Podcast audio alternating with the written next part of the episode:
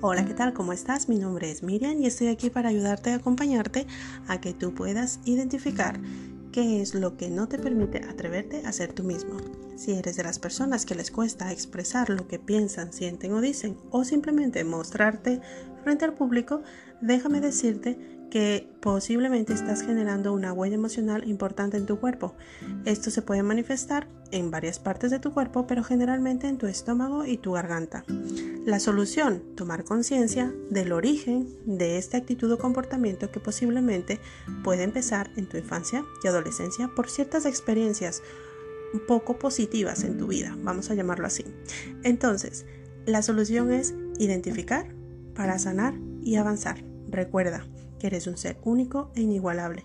Cuídate, quiérete, que te vas a necesitar siempre. Un abrazo y hasta la próxima.